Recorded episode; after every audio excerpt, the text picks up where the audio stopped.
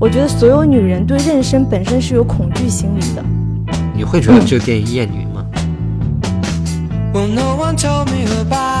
他就带有了他的女性视角，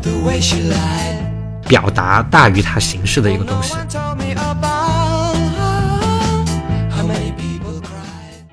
欢迎收听电影疗养院。大家好，我今天是看完《泰》之后就是产生生殖恐惧的小猪猪。那我们今天节目其实请来一个特别的嘉宾，陀螺老师。大家好，我是预测泰会掉到六点二分的 陀螺。天呐，你你对泰就是这么没有信心吗？对，因为之前在戛纳看的时候，看完了之后，不是当时在戛纳电影节，它的场刊评分只有一点六分吧，我记得，就特别低的一个分数。然后，所以尽管后来拿了金棕榈奖，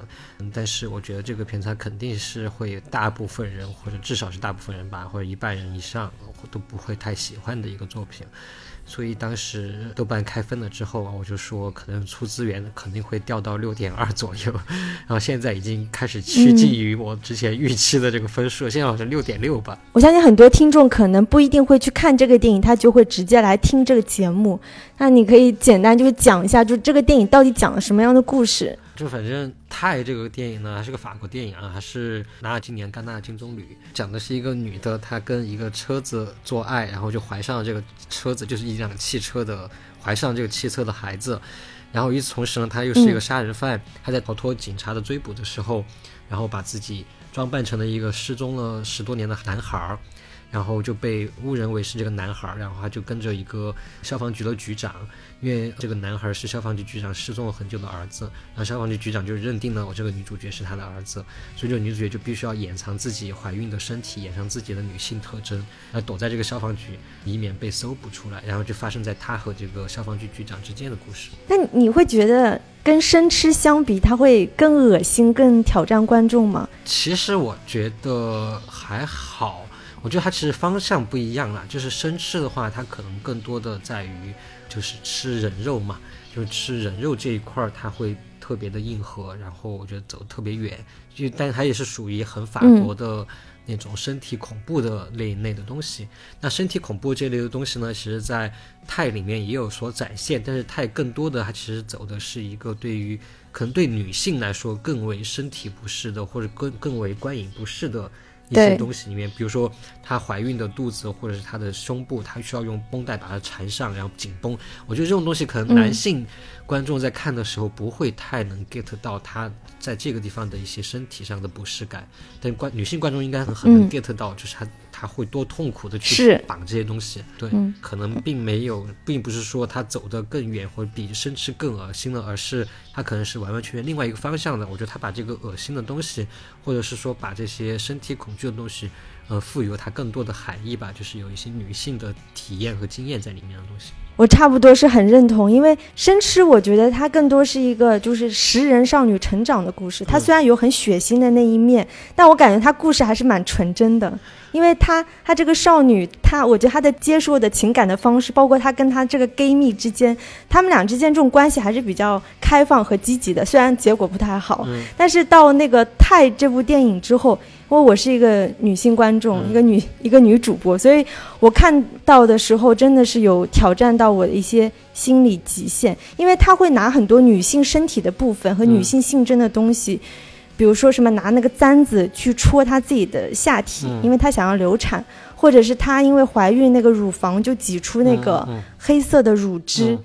就这种东西，就是一切跟妊娠相关的画面，我觉得会造成女观众的恐怖心理，因为我觉得所有女人对妊娠本身是有恐惧心理的，就是一旦你怀孕了，你会有一种。就是你的身体其实是异化了，然后你对你的身体有种无法把控的感觉。我就想到，就像《异形》里面那个雷普利怀孕的一样，就是我觉得女性是天生有生殖恐惧的，只不过在《泰》这部电影当中，她通过这些很视觉的画面把这种生殖恐惧表现出来，所以是非常挑战观众极限的。对，我觉得你说的这个生殖恐惧还挺有意思的，就至少是我之前没有想到的。作为一个男性观众来说，我肯定没有想到的东西。呃，所以我觉得这个这一点还挺有趣的，就是你说。当呃女人怀孕的时候，她会对自己的身体的无法控制、失去控制的这种恐惧。对我觉得这个观点还挺挺有趣的。之前我没还没看到过这样的观点。因为我昨天晚上看完之后，我就做噩梦，我做噩梦就梦见我怀孕，然后就是什么那种挤乳汁的那个场面，真的是吓到我了。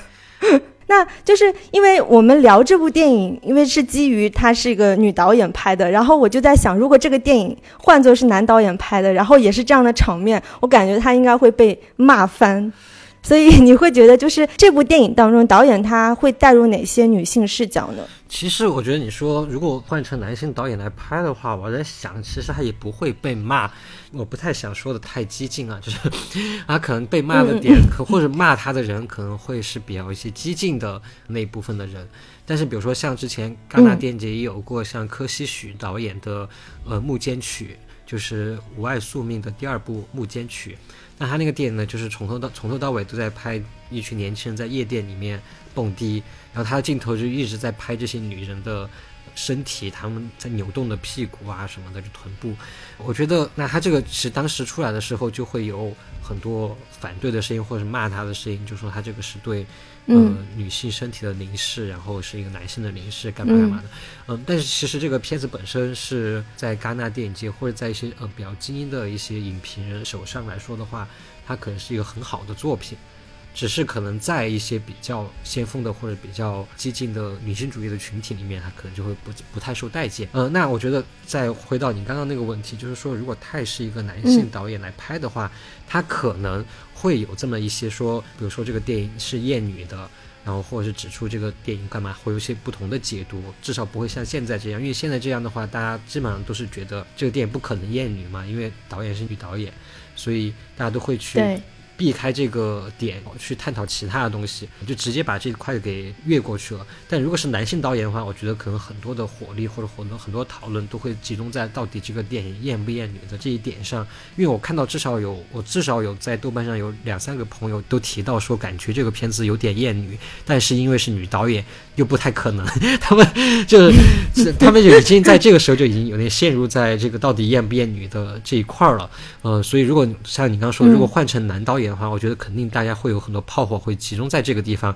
但我个人而言的话，我觉得嗯其实不是这样的，就是我觉得这个片子不管是男导演、女导演，它都不是一部厌女的电影。我想问一下你啊，就是你看完之后，你会觉得嗯这个电影厌女吗？我肯定不会觉得厌女，因为我觉得这就是一个女性或者是女导演，她就带入了她的女性视角，带入了她的性别表达，而且肯定是有矫枉过正的这个立场的。嗯，矫枉过正的立场是什么意思？对我看也蛮多评论也会批评她说，就是这部电影女导演把她就是一些女性身体啊这些东西过度滥用嘛。嗯但我觉得她用这些东西就是为了表达她的自己的一些，比如说什么性别政治的东西。对我其实觉得嗯。这个电影我比较喜欢的一点就在于说它的叙事的内在逻辑，它不是按照一个传统的一个叙事的思路走的，它也甚至都不是按照嗯。人物的心理动机或者是人物的成长路线就这么去走。我觉得他内在的叙事的逻辑其实是在于他的表达，就是他的这些关于刚刚你提提到的身体政治也好，性别政治也好，嗯然后还有像我在短评里面有写到的关于酷儿的这一块儿，我觉得嗯它其实是把这个表达作为他内在的一个叙事的一个逻辑、一个一个动力在里面。我觉得这一点其实是挺有趣的，所以很多观众，所以我为什么我觉得这个片子它分数不会很高，就是因为我觉得大多数观众吧，就是至少从普通影迷来说或者普通观众来说，他们可能接受不了这样的一个几乎没啥故事，然后比较碎片化的，就就就像是一场戏挨接一场戏，一场戏接一场戏，然后没有一个内在逻辑和联系的那么紧密的联系的一个片子。那对于一些比较资深的影迷或者比较看电影看得稍微多一点的影迷来说的话，我也比较理解他们为什么不喜欢这样电影，因为它其实是一个表达多于它大于它形式的一个东西。对，就是还有一个我想到比较有趣的地方，为什么说它是女性视角？就因为她选，比如说很多场景都是跟车有关的，嗯然后什么消防队员制服，嗯还有就是阿莱克西亚最后伪装成阿德里安，就是嗯。身处的那个很 man 的那种男性群体。嗯。我觉得这个本身是带有蛮多女性性幻想的成分在的，因为之前，因为之前我在法国的时候，就我有几个法国的闺蜜，她们就是一说到那个消防队员，就是眼睛会发光的，那种就是吧？我就是他们就是 我我就觉得这是一种天生的制服控。你会发现那些那里面的男性每天都是穿着那个消防队员的那个制服嘛，对吧？然后就是包括一些场景的那个灯光呀，然后就是就是很 man 很男性的，对，其实就是可能很多听众啊都不知道啊，就是其实 消防员在法国是就是大众性幻想的性幻想职业的第一名，就一直常年是第一名。是的，就不管是嗯对于男性还是是是性来说，大家都会幻想消防员。那其实我觉得这个地方很有一点，就你刚刚提到说是一个性幻想，但 是对我而言，就在我看来，它其实不是一个性幻想吧。我觉得它可能更多的是一个对这样一个男性荷尔蒙旺盛的一个场所、一个场景这么样的一个环境，然后突然有一个这样的人物，像就是 Alexia 他这样的一个人物，对。站在里面，就有点冒犯的感觉，就像这个电影，我觉得像这个电影它的存在一样，他就像有点在挑衅、在冒犯这样的一个环境。就是我一个明明是一个女性，然后化妆成男性，但是我仍然掩掩盖不住自己的女性特质的这么一个人。所以他后来在那个消防、在消防局的那个好像是圣诞吧，还是跨年的那个晚会上面，嗯，站上那个车，然后开始跳很女性的舞蹈，然后下面所有的男性就就在那儿特别的 man 的跳着舞的那些男性，然后突然就目瞪口呆。这样的一场戏，我就觉得就是很妙，因为他真的就是在挑衅，他就是我们的主角，他第一次终于不用掩盖自己。让自己真实的自己表达出来的时候，女性特质表达出来的时候，让全场人都震惊了。就是我觉得那个那场戏是特别好的，就是呃，我不太确定说，就是普通的直男观众们，嗯、怎么去看待这场戏啊？就是有没有被冒犯到，或者是有没有 get 到，或者是有没有会有什么样的体验？其实还挺想知道他们怎么看的。但是至少在我看那场戏的时候，我当时就很想要鼓掌，你知道，就我想说，哇，就终于有人可以冒犯这群就是 man 到不行的人了，就是以这群我们或或者说说以男权作为权力、作为力量的这群人。对，我觉得那场戏拍的挺好的。包括我觉得还有一场戏是，呃，父亲就是文森林顿跟女主角说，说我不管你是谁，就我不管你是男是女，我不管你是谁，我都爱你，我都接受你。那像这个，我觉得其实也是一个特别酷儿的东西，因为就对于我们来说的话，呃，像这样的话，其实特别打动我们的。就我觉得在酷儿群体里面，大家都可能多多多少少都会经历这样的瞬间，或者都会幻想，都会期望这样的瞬间，就是被自己的父母。呃，无条件的接受，对，就像这种东西，所以我说它其实一个在内核上面其实还是挺酷儿的一个东西，对。嗯，就是这部电影的确是会有女导演的女性视角，但同时也有蛮多，就你刚刚说的很多去性别化或者是酷儿的部分。嗯因为就是比如说这个女生她本身其实是一个从小缺少父爱的孩子，当她遇到就是文森特这样一个父亲的时候，他们俩之间的爱其实是无关乎性别和身份的。对它，就是一种一种情感，嗯，还还有就是你刚刚说到那个冒犯男性这个，我想到一个点，就是因为我们很多时候都在讲什么性别政治的表达，讲什么男权女权，我觉得根本的差异还是因为两性之间就是生理和生物学上的差别嘛。嗯因为你要繁衍下一代，你肯定就是要配合。但这部电影当中，因为那个 Alexia 她其实是跟那个车，对吧？她跟车完成了一种本质上它是一种无性繁殖嘛它是女性自主的去制造怀孕。那这个东西我觉得很颠覆两性权利关系。就是你想，我女人，我现在已经不需要男人去对怀孕，去让我繁衍下一代。对，那如果就是延伸到，比如说从家庭、职场、社会关系，我觉得就是非常颠覆这个两性关系。然后我想到就是前几天看到国外的一个新闻，就讲什么比利时的水族馆有两条母鲨鱼同居十年，结果今年母鲨鱼怀孕生子，然后就讲这个新闻就造成那个什么海洋学家的恐慌。后来就是他们科学家就去查，结果就是说是因为鲨鱼这几年数量急剧减少，很多被吃掉了，所以就是品种濒临灭绝，所以雌性鲨鱼才会基因突变，就完成这种无性繁殖。就本质上，我觉得跟这部电影，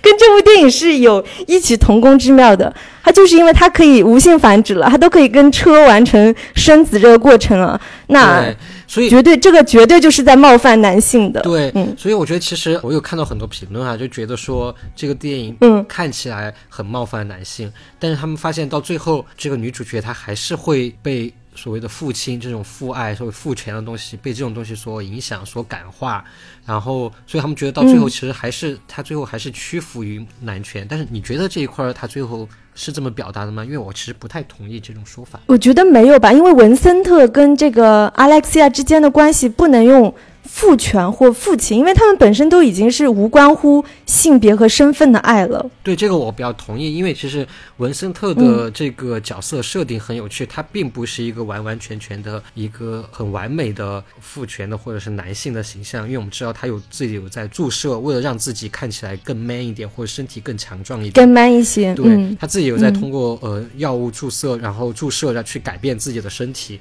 那这种情况下，其实某种程度上跟 Alexia 是一样的。Alexia 他自己也是通过捆绑，通过其他方式去想要去改变自己的身体，去隐瞒自己的身份，真实的自己。所以我觉得，其实，在这一点上，他们两个是有个共通之处的。所以我觉得，可能更多的是两个比较残缺的、比较想想要掩盖自己身体的两个人，他们走在了一起，而并不是一个父子的关系或者一个父女的关系。嗯，那你觉得就是这部电影当中，你有没有特别喜欢的地方或者是细节？就除了刚刚我说的那两段之外的话，就比较酷儿的表达，我还觉得有一段也特别有趣，就是中间有一段阿克西亚他其实已经逃走了，他离开了消防局，嗯，然后他就上了一辆那个公车还是一个大巴，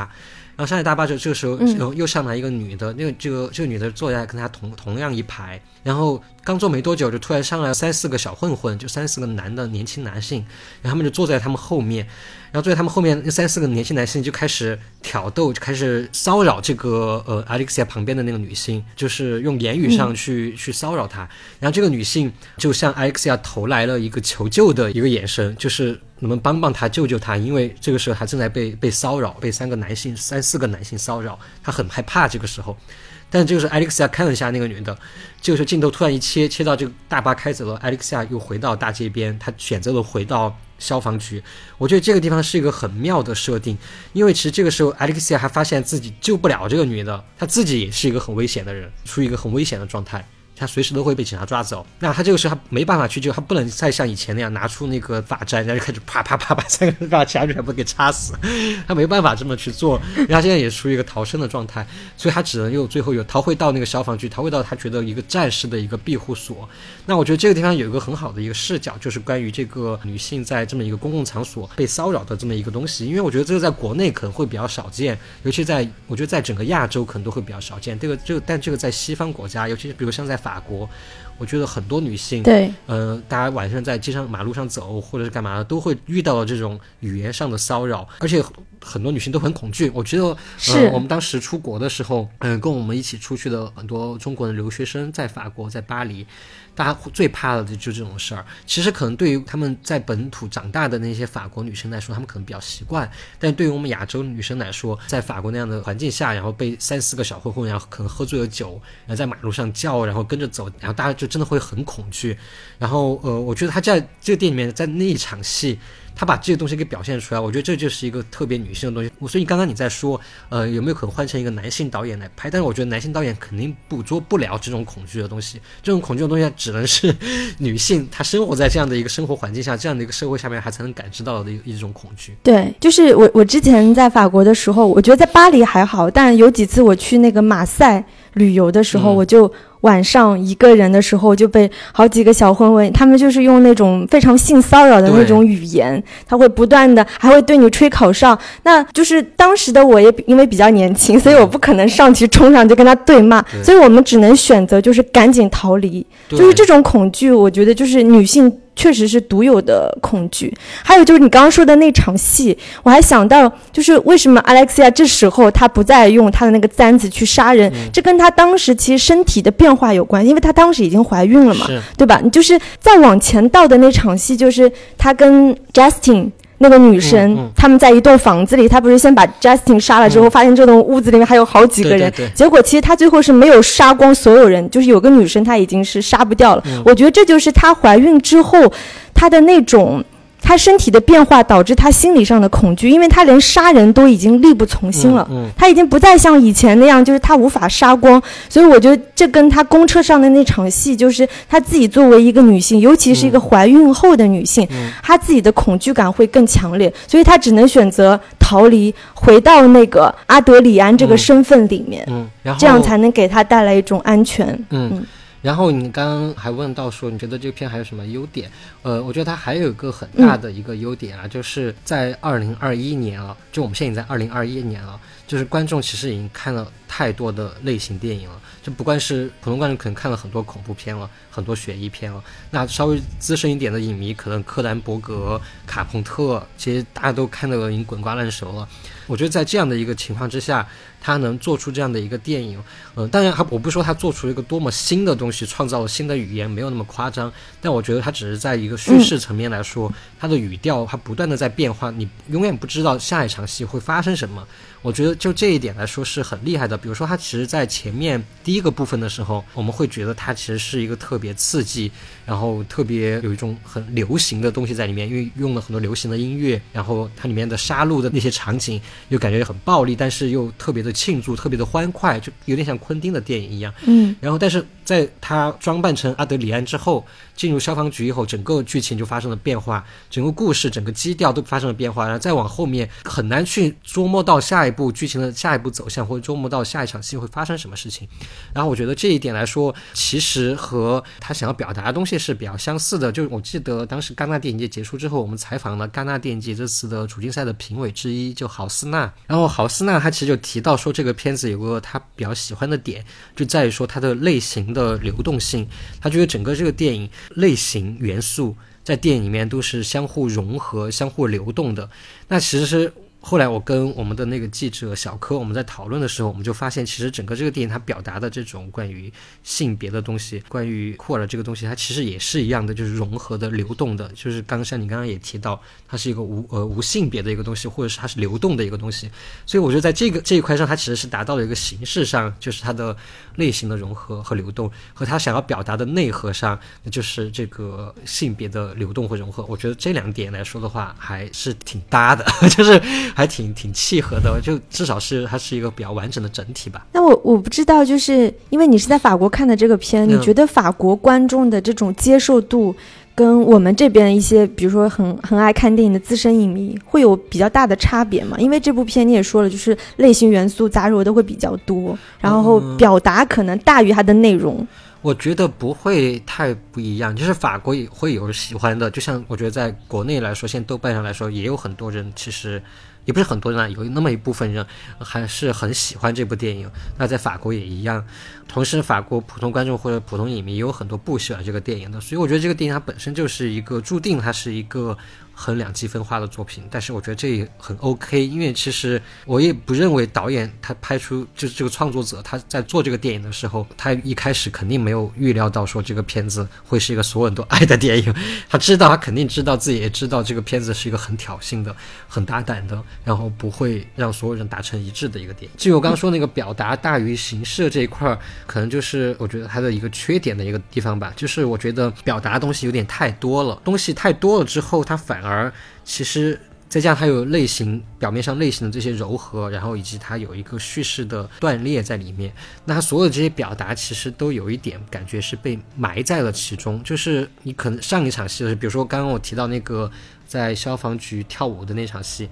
那你觉得啊这场戏好棒，那到了下一场戏他在说另外一件事情，他在表达另外一个东西了。刚刚那个东西他其实没有延续下去的，我觉得，所以这个是比较可惜，就是他可能想要表达太多。比如说我们刚刚提到有女性女性在公共场所被骚扰，它其实就是那么一场戏，他把点到那儿，然后他就带过了。他虽然是在那个地方，他是对剧情推动有帮助的，因为他让我们的 Alexi 最后没有逃走，自己选择了回到消防局。但是他在那个地方选择要去做这么样一个表达一个东西，我觉得就是会有一点让人觉得有点太多。我个人觉得，就是他会被掩埋掉，掩埋在他的整个这个类型融合的这个洪流里面吧。对，大概可以这么说。有没有就除了这一点，有没有其他你觉得这部电影你很难接受的地方？其他比较难接受的一个点就在于说，它其实前十分钟、前二十分钟是特别让人大开眼界的。呃，我说大开眼界，并不还是还是那个意思啊，就不是说它有多新多多干嘛，只是说让人觉得哇，在戛纳，尤其在戛纳看的时候，你终于看到一部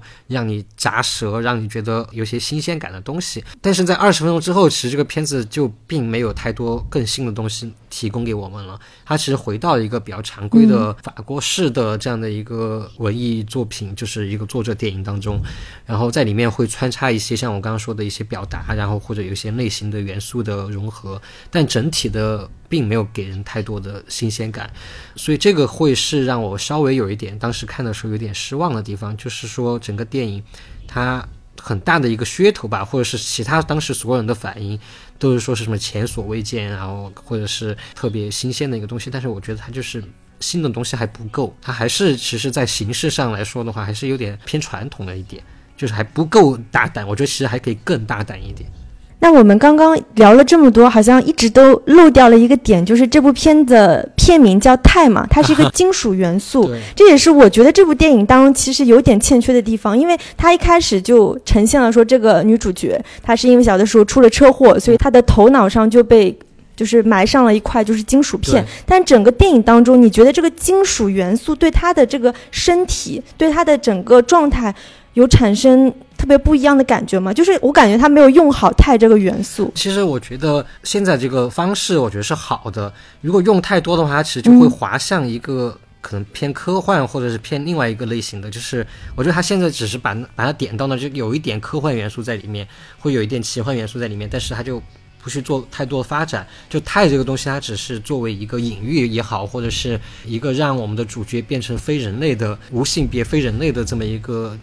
角色也好，我觉得它的作用是够的，因为其实钛的话，它其实是、就是它可以变成任何形状，可以变成任何那个嘛。其实它跟它这个隐喻是是和它的表达是契合的，然后再加上我刚刚提到的，就是它可以让我们的主角变成一个非人类的一个半人类的吧的这么一个一个形态，然后包括他后来生下来的小孩儿也是一个。半人类或者是非人类的这么一个一个东西，所以我觉得它这个视角是好的，就是让我们可以看到一个感觉很深扎、深根于现实，但是还有可以超脱于现实的一个东西。从这样的一个视角去看待我们不管刚刚提到的那些他的表达、他的性别表达或他的政治表达，我觉得都是比较有趣的点。所以我觉得钛这一块的话，他现在是的这个度是做的比较好的，没有去太多的去去展开。我觉得我个人觉得是够的。对，嗯，就是说到呃，这部电影当中，我自己比较难以接受的地方，还是在于这个女性痛苦。或者是身体痛苦的这个这个呈现的部分，因为在那个生吃当中，我们记得已经有一些场景，比如说他会因为瘙痒，他不断的去挠自己的身体，嗯就产生那种很恶心的，就皮肤上的那种、那种瘢痕。然后到这部电影当中，他依然是会有这种他人为的去制造这种挠那个妊娠纹，然后挠出来，把它整个肚子都那个破、嗯破裂破皮。嗯这个东西它就是。有的时候我也会觉得是有一点点哗众取宠，对，因为真的就是无限的就在放大女性的痛苦。因为我我周围有怀孕的朋友，我知道就是她们怀孕的时候就是经历了身体上什么样的变化，嗯你心理的变化，但是她就是无限的去放大。嗯，我觉得对，的确，我觉得它里面可能会有一些暴力元素，像或者一些血腥元素，有点太廉价了。但是我觉得，呃，像刚刚你提到的这个关于女性怀孕，然后她所经历的这些肉体的或心理的恐惧，然后电影它把它通过影像化表现出来，这一点是我之前没有想到。但是我在看这个电影的时候，我可能更多的想到的是关于一个，更像是一个不想让自己变女性特征变出来的，或者是呃让别人看出来的这么一个人。那他展现出的所有这些疼痛，包括他去把鼻子给敲碎，然后或者是后面他去缠这些绷带，他其实更让我感觉是一个性别认同是男性的女性，她想要掩盖自己的女性特征时，她所经历的这些痛苦。我觉得在这一点上，他其实所以说。所以我就说，刚刚说他表达其实有点太多了嘛。他既可以像你刚刚解读的，它可以是一个展现女性怀孕的这么一个过程的一个所经历的痛苦，它也可以展现是一个想要变性的一个女性，她想要变成一个男性，她想要让自己的所有的女性特征全部都消消失掉，但是她的女性特征又不断的冒出来，所以她在这个过程中他内心所经历的痛苦。因为我之前看到一个美剧叫《亢奋》，然后《亢奋》里面的主角他从小就是一个男孩，但是他特别痛恨自己的身体。他就觉得全身哪儿都不对，他就想要自残，然后他就想要变成女性。那我记得我最印象很清楚的也有一点，就是他有一句话，他就说他从小的时候，因为他看到镜子里面的自己，他的头发、他的头、他的脸、他的胳膊、他的膝盖。身上的每一处都让他厌恶，然后这些厌恶就加深了他的恐惧，他的痛苦。所以我觉得《泰》里面呢，导演去展示了那么多呃肉体上或肢体上的这种痛感的东西。从某种程度上，我可以把它解读成是，其实是一个想要把自己性别转换的一个人，他所经历的这些所有的内心的这种痛苦。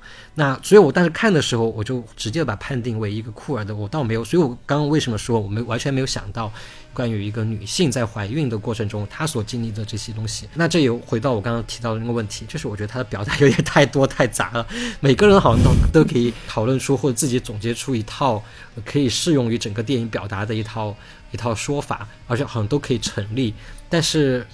我不认为这是一个特别好的东西，一个好的状态吧。就是如果所有人都可以说出一个东西来，然后都能成立的话，那其实反而会证明说这个电影它自己。导演在表达的时候，并没有特别的清晰，或者是我觉得可能是一个不是一个优点，应该算是个缺点吧。你刚刚说的，因为它表达的东西比较多，而且相比于生吃那种，比如说纯血腥的部分，我们刚刚聊到的一些点，包括这里面所有的血其实不是红颜色的，嗯，就是一开始就是比如说什么乳汁啊，那个都是黑色的，然后它它下体流出来那个东西，我我在网上有看到解读说那个其实是石油，嗯，并不是血，对。你有看到这样的说法吗？所以它是不是有在弱化？就它不用鲜红的血液去代，它用黑色的液体去可能弱化了一些女性痛苦的部分吧？我倒觉得这个还好吧，我没有想那么多，我就只是想要说怀了一个车的小孩，那就很明显他可能就开始有一些石油流出来啊什么的。我觉得这个是对我这个这个设定我是比较能代入的。然后我想补充一点啊，就是刚刚还在提到这个泰的优点。我觉得像我刚刚说，他自己的在形式上和他表达上，其实在某种程度上它是可以自成一体的，它是可以成立的。那关于影片本身，你还有想补充的吗？关于影片本身，我想要补充的一点呢，就是说，就是我还是希望大家从今往后啊，就是不要对任何的奖项的这一块抱有太多的期望和一些想象吧，因为我觉得。作为普通观众或者是初级影迷，刚刚入门的影迷，那大家肯定会对奖项有所期望、有所想象，就觉得啊，一个电影获得一个什么奖，那应应该是一个很厉害的事情。但是我觉得稍微资深一点的影迷，或者稍微看电影稍微多一点的影迷，大家其实都知道，不管是奥斯卡还是戛纳、柏林、威尼斯，它其实获奖都是一个特别偶然的事情，不能说因为一个电影它获了金棕榈，我们就要对它抱以。百分之多少的期待？但我觉得这个期待是很正常的，只是说我觉得我们在期待一个电影的时候，可以去调整这样的期待。因为比如说像《泰》这样的电影，它是在场刊拿了一点六，它又拿了金棕榈，那其实你对它的期待就应该是这个电影你有可能会极有可能会不喜欢，你有可能会喜欢，但是这是说不一定的事情。但我记得这次在豆瓣上就有很多大家都说太失望了。就是特别的失望，我就会内心就会想说，会有这种 OS，就是当场看到一点六了，你还要抱什么期望了？就大概是这样的一个意思。所以，我对我觉得还是喜欢说，跟大家说，其实比如说像戛纳电影节这样的电影节的片子，大家可以更期待的是哪些片子入选，因为其实入选主竞赛，它可能更能说明一些问题。但最后获奖，哪部电影获奖，它其实是个特别偶然的事情。然后这是其一是我想说的，然后另外一个想说关于泰本身这个电影，我现在真。的觉得它还会继续掉分，掉到六点二，但我真的觉得都无所谓，因为这个电影它想要达到的效果以及它的传播价值，我觉得都已经够了。因为现在真的已经比较出圈了，我看到很多奇奇怪怪的那些抖音号啊，或者一些 B 站号、微博号啊、营销号啊，全部都在说这个电影。就其实它的效用已经达到了，它并不在于说想让所有人都喜欢，但是能有越多人看到这部电影。我都觉得是一件好事儿，就就算越多人看到这个电影，导致说它的评分越低，我都觉得无所谓，因为越多人看它，才会有越多人加入到这个电影关于这个电影的讨论里面，大家才能有可能知道说到底有哪些东西是好的，哪些东西不好的，以及导演到底想要说什么，他说了哪些东西。所以我觉得这点是对我个人而言，我觉得说是更重要的吧。对，是这样，因为《泰》这部电影获奖之后，我听到周边蛮多朋友都在说啊，好羡慕法国的整个电影的环境。因为就是能让茱莉亚·迪库诺这样相对来说比较年轻的导演，嗯他有这样的制作班底去嗯拍这样子的片子，而且表达这么大胆或者是这么自我。但是我觉得很多国家，尤其像我们国家，我觉得像女导演，年轻的女导演嗯很难能有机会拍这样子的片子，这可能是大家比较羡慕的地方。对，我记得以前有一个豆瓣有灵，他以前也是在法国留学，但现在好像也也是回中国了。然后嗯当时我记得他在豆瓣上写了一篇影评，好像是阿黛尔生活的影评。然后他在阿黛尔生活影评，他最后就写了一句话，他就说像这样的电影，大概意思啊，就是他是他说像这样的电影，在任何国家都拍不出来，只能在法国这样的国家才拍得出来。然后我就觉得他其实那句话写的特别对，因为比如像泰这样的电影，就算放到美国，它都是拍不出来的。你放在其除了法国之外的任何一个国家，它都有可能是拍不出来的。像这样的一个女性导演来拍一个很女性、很酷儿表达的一个作品，然后又是那么的大胆、那么的挑衅，然后血腥暴力，然后而且有很多人会讨厌的一部电影。呃，像这样的一个电影，我觉得这真的只能在法国它成熟的一个完整的产业体系，这样的一个尊重作者的一个产业体系里面，它才能有可能被创作出来。这个我地方可以聊一个事儿啊，这跟泰无关，但是最近也是个比较有趣，因为聊到这个地方啊，就最近法国嗯电影行业最大的一个新闻，就是 Netflix 网飞要在十二月份的时候在法国举办网飞电影节。就这个网费电影节，它就是呃联合了几家院线，包括呃福茂它自己的在里昂的一个电影院线，联合几家电影院线来放映一些网飞在今年秋冬季的一些电影，包括《犬之力》，然后包括之后那个《Don't Look Up》，就是小李子和 Jennifer ·劳伦斯演的那个呃那个政治讽刺喜剧电影，就这一系列的网飞电影，他都会在这个电影节上面，在电影院里面放映。这个电影节宣布了之后，就整个法国电影行业都。爆炸了，就所有人都参与到了激烈的声讨里面，或者是维护网飞里面，就是这个是最最近一个星期吧，呃，整个法国电影行业最大的一个新闻，就是为什么会导致这样的一个巨大的一个震动呢？就是因为网飞它想要让它自己的电影能在法国院线里面放映。同时又不妨碍他的电影可以直接在网飞的线上放映，就因为这个涉及到一个窗口期的问题，问题这是其一。对其二，因为在法国它也有电视台，比如说像 Ghana Plus，嗯，Ghana Plus 呢，它是一个私有的一个电影电视台吧，一个私立的电视台。那他自己会产出电影，投资电影，他会投资把自己的钱投资到那个法国电影产业里面，然后以此换回来的就是这些电影可以在较短的窗口期里面。在他的电视台上面放映，呃，我觉得他们法国电影产业，他们想希望王菲做到的就是这一点，他们希望王菲也能参与到他们整个的这样的一个产业生态里面。就是如果你想要在法国电影市场上获取一些什么东西，那你得贡献一点东西出来，比如说你得参与到法国电影的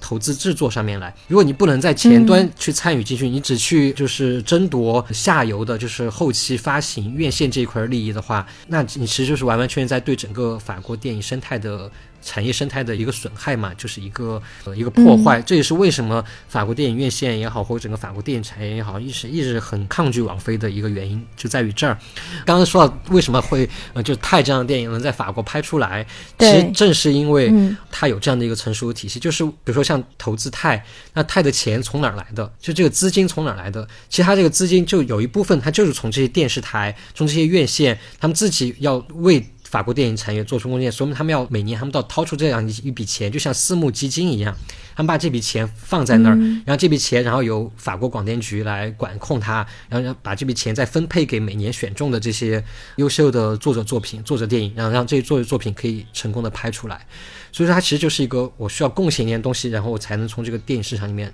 能赚更多的钱。它是一个这么样一个体系。所以说，最近网飞在法国闹得特别厉害，就这个网飞电影节。他们现在就特别担心这个变成一个常态，就是网飞时不时就来办一个电影节，其实就是在抢夺他们的院线的一个资源，抢夺院线的一个收益吧，一个利益。但是网飞他自己又不参与到整个法国电影的制作里面，这其实就是最后有可能，如果真的变成一个网飞胜利的一个局面的话，那法国电影产业它最后也有可能会走向一个不太好的结局，一个甚至说说呃说的严重一点，就是一个毁灭的结局。就因为不再有人在掏钱去制作电影了，去放到那个基金里面去扶持这些年轻的创作者或者是一些年轻的就是声音。那作为唯一一个这样的，目前我们全世界而言，我们唯一一个最大胆的、最自由的一个创作电影的国度来说的话，那这肯定是个毁灭性的打击。所以，我是有的时候是很理解，呃，像戛纳电影节也好，或者像法国也好，去对抗网飞、对抗流媒体，我很理解。同时，我也觉得这个局面是需要被解决掉的。但是现在就是因为网飞太固执了，就比如说像亚马逊，他们也是流媒体，但是亚马逊他就把法国区完全隔离开来，就是相当于他的亚马逊的电影可以在法国上映，但是亚马逊就放弃了，类似于半放弃了法国的这个市场。就是线上流媒体的这个市场，他们希望法这些电影可以在法国上映，他们希望他们的电影可以入选戛纳电影节，然后所以他们就。放弃了法国的流媒体市场，所以我觉得也不说放弃吧，就是放弃某一部电影在法国的流媒体市场。那其实网飞它如果想要做到这样的，它是可以做到的。但是网飞它有有一个特别强硬的一个霸权政策，导致它没有办法去做任何的妥协，所以现在才有这样的这样的局面。所以说回我们刚刚说的这个泰，就是的确这个感叹啊，就是我觉得法国电影行业、电影产业是我们现在全世界电影的最后的希望吧。就因为有法国电影产业的存在。在才有那么多电影，那么多优秀的作者电影才得以拍出来，但是它也有一些不好的方向啦，就是比如说，呃，因为话语权在他们手上，那他们去资助的，他们去联合制作的这些海外的其他国家的电影，它可能会带有一些。法国电影行业，法国电影人，他们自己的目光，他们自己的视角，审视全世界的视角，因为毕竟这个话语权掌握在他们手上的，他肯定会有一些弊端。那我觉得，可能只是说，在这个法国电影或者欧洲电影的创作上来说，或者是西方电影的创作上来说，我觉得法国电影现在是对，就是法国电影产业现在是最后的曙光了。就像今年看到前一阵子那个安妮特的时候，嗯，就大家对他的讨论说，除了影片本身，也很多在讨论，就是这样的法国导演，他跟好莱坞这样。的演员合作，然后包括他整个就是电影产业制作产生的方式的改变等等，都引起大家很多的讨论度吧。对，所以，我我就觉得，就其实只是在法国待了十多年，但我不知道为什么，我就感觉像一个精神法国人一样，就精法，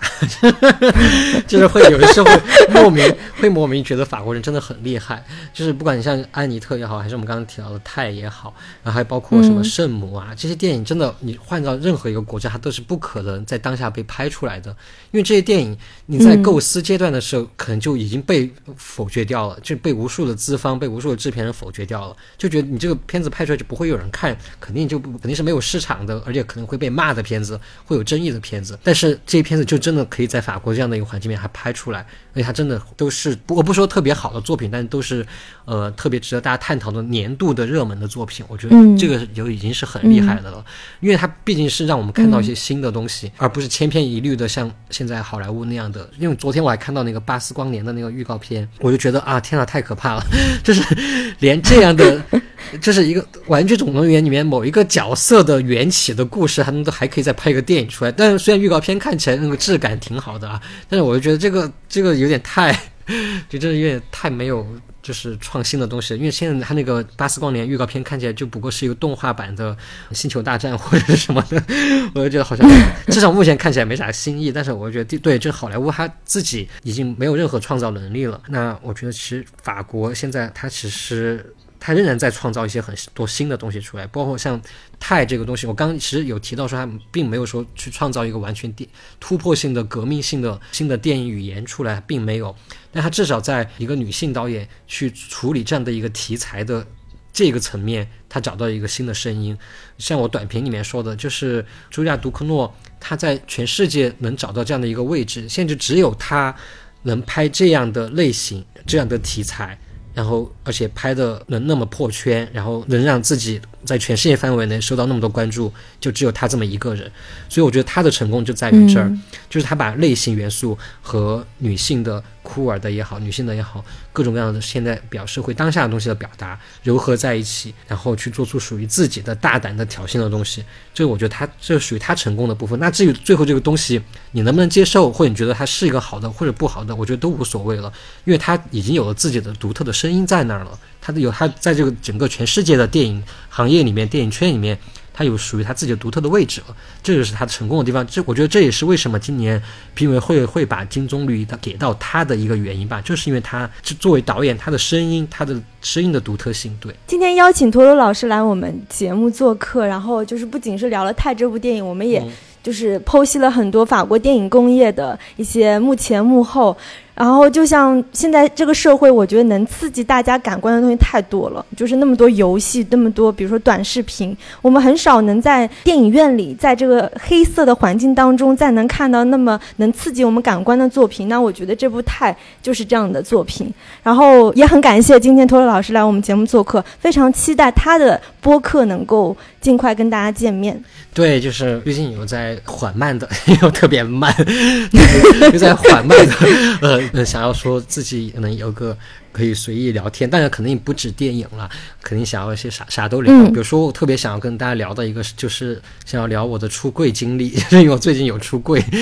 跟父母出柜，呃，我就特别想跟大家聊一下。我觉得特别是我觉觉得特别值得跟大家分享的一些经历，所以我觉得对我自己想要做一个播客，但是有可能是不限于电影，可能会聊很多电影，但也可能会聊很多其他方面的东西。对，好，那我们谢谢陀螺老师，然后可以最后补充一个，就是为什么那么想听到陀螺老师的播客？因为那前两天也是很多就是播客的主播在聊天，觉得播客好像是目前所有媒介形式当中最不制造焦虑的媒介，所以我会觉得它可能是一片很小小的净土，但是也是很值得大家去发挥它的价值的地方。嗯，那我们就谢谢陀螺老师，我们就下期再见了，拜拜，拜拜。